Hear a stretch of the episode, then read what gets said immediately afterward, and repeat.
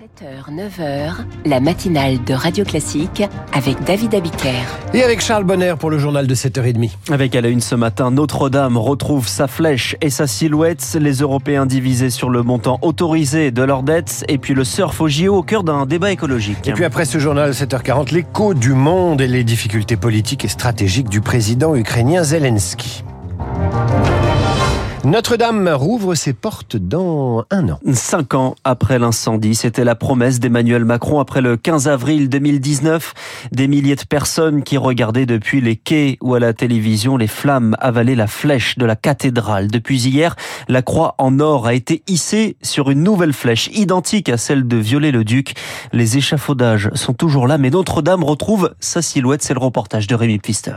Sous un soleil d'automne, la croix en or de 8 mètres scintille au bout de la grue. Quelques manœuvres plus tard, à 100 mètres de hauteur, et la voilà qui recouvre à nouveau le sommet de la flèche, pour le plus grand plaisir de Luc et Nathalie, venus exprès pour l'occasion. Il fallait attendre que le prêtre arrive pour le baptême de la croix. Très joli à voir. Et on attend le coq, la fameuse girouette. La flèche, je l'ai vue au fur et à mesure monter, petit à petit. C'est un plaisir de voir ce chantier. Hein. C'est magnifique. On y tient, hein, Notre-Dame. C'est un monument qui va encore être plus beau et qui va amener encore plus de monde par ce qui est arrivé. Encore blotti sous son manteau d'acier, la flèche se dessine à nouveau dans le ciel de Paris.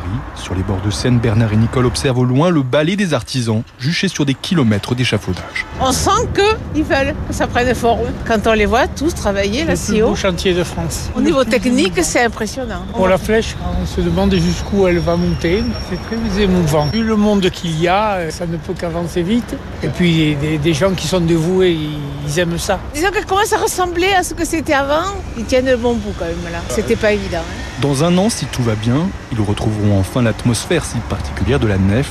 Ils entendront à nouveau résonner le grand orgue qui accompagnera le premier office. Le reportage de Rémi Pfister. Et ça fait plaisir cet attachement des Parisiens à Notre-Dame de Paris. À Gaza, l'armée israélienne dit encercler la maison du chef du Hamas dans la ville de Ran Younes, où les combats font craindre un risque d'effondrement total de l'ordre au secrétaire général des Nations Unies. Israël qui approuve la construction d'une nouvelle colonie de 1700 logements à Jérusalem-Est. C'est dans ce contexte hein, de guerre que les Juifs de France célèbrent Hanouka, la fête des Lumières, jusqu'à vendredi prochain. Gérald Darmanin demande au préfet une extrême vigilance. L'assaillant du quartier de la Tour Eiffel vient de passer la nuit à l'isolement. Une mesure décidée hier pour éviter tout contact avec d'autres djihadistes. Il est désormais mis en examen. Aux enquêteurs, il a expliqué vouloir s'en prendre à des juifs et viser le jardin mémoriel des enfants du Veldiv à quelques mètres du pont de Birakeim. Un avenant à l'accord franco-algérien de 1968 est bien à l'ordre du jour selon Elisabeth Borne dans le Figaro. Accord favorable aux Algériens en matière d'immigration que les républicains voudraient dénoncer dans un texte qu'ils présentent aujourd'hui à l'Assemblée nationale. On y revient dans le journal de 8 heures de Virginie Fulpin. L'immigration également au cœur d'un débat entre le Parlement européen et les États membres aujourd'hui pour modifier les règles actuelles.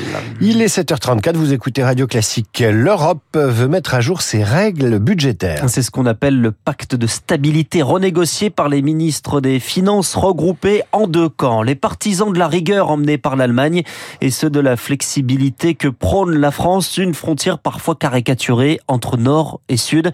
Mais le financement de la transition écologique change la donne sans pour autant dessiné d'accord, Eric Kioch. Avec la pandémie puis la guerre en Ukraine, la dette des pays membres s'est envolée. 83% de PIB en moyenne pour une majorité des 27. Il est impossible de respecter les règles budgétaires actuelles, à savoir 3% de déficit et 60% d'endettement. Pour remédier à une telle situation, Bruxelles veut les assouplir en proposant aux pays en difficulté des objectifs budgétaires à tenir sur 4 ans, avec une rallonge de 3 ans si des réformes structurelles favorisant leur croissance sont menées, dans la transition énergétique ou numérique par exemple. À la carte auquel s'oppose Berlin. Pour l'Allemagne, aucune flexibilité ne doit être accordée aux mauvais élèves, ce qui provoque la colère de Paris dont la dette dépasse les 110%. On ne va pas nous dire pour les deux ou trois prochaines années, vous n'avez droit à aucun investissement pour la planète, aucun investissement pour la sécurité, parce que vous devez rétablir vos finances publiques, a pesté Bruno Le Maire mardi. Des positions toujours aux antipodes donc. Or, le temps presse sans compromis. Ce sont les anciennes règles budgétaires suspendues en 2020 à la faveur du Covid qui s'appliqueront seront de nouveau au 1er janvier. Et puis à 8h15, l'invité de la matinale sera l'ancien ambassadeur et ancien secrétaire général du Quai d'Orsay, Maurice Gourdeau-Montagne. Là aussi, les discussions traînent. À la COP28 de Dubaï, le président émirati Sultan Al-Jaber va reprendre la main des négociations et souhaite un compromis, notamment sur les énergies fossiles. La COP doit se terminer mardi. Dans ce contexte, une étude vient d'être publiée sur les points de bascule, une étude du Global Tipping Point sur les 26 conséquences du réchauffement climatique qui pourrait s'avérer irréversible. La disparition de la calotte glaciaire au Groenland, la perturbation des courants océaniques de l'Atlantique Nord.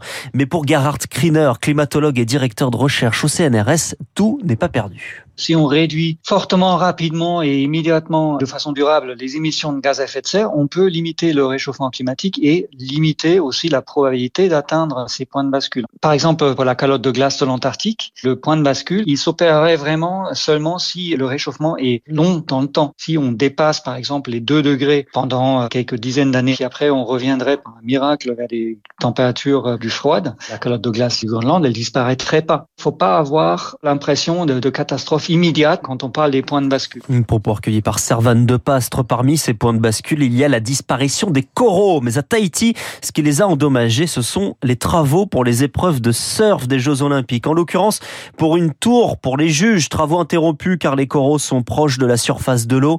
Le président de la Polynésie française a même remis en question la pérennité des épreuves sur ce site. Mais Marine Salaville, pas question de relocaliser les épreuves de surf. Le surf aura bien lieu à Teahupo, c'est ce qu'assure un connaisseur du dossier, car le gouvernement polynésien et Paris 2024 le souhaitent tous les deux. Pour l'instant, les travaux de la tour en aluminium restent suspendus. La Fédération internationale de surf s'en est d'ailleurs félicitée et invite à intensifier les discussions pour examiner toutes les options possibles. L'option qui serait retenue, selon nos informations, c'est la construction d'une autre tour, plus légère et plus respectueuse des fameux coraux. Cela devrait être acté la semaine prochaine. Une tour donc beaucoup plus semblable à celle qui était déjà utilisée à Teahupo pour les compétitions internationales, mais qui n'était plus aux normes. Elle aurait dû de toute façon être remplacée. La Cano en Gironde et la Torche en Bretagne, qui se disait hier soir prête à remplacer Tahiti au pied levé, ne devrait donc pas avoir d'épreuve de surf olympique de sitôt. Et puis Gérard Depardieu visé par une nouvelle plainte pour agression sexuelle déposée par la comédienne Hélène Darras, qu'elle accuse de l'avoir ploté, je cite, sur un tournage en 2007. Les faits sont dévoilés par complément d'enquête. A priori prescrit, Gérard Depardieu est accusé par 16 autres femmes et déjà mis en examen pour viol et agression sexuelle. Merci Charles, à tout à l'heure pour le rappel des titres à 8h30, prochain journal à 8h, à suivre l'écho du monde et le président Zelensky, le président ukrainien, dans une position politique et stratégique bien moins avantageuse que l'an dernier à la même époque. Explication de Christian Macarian, Radio Classique, 7h38.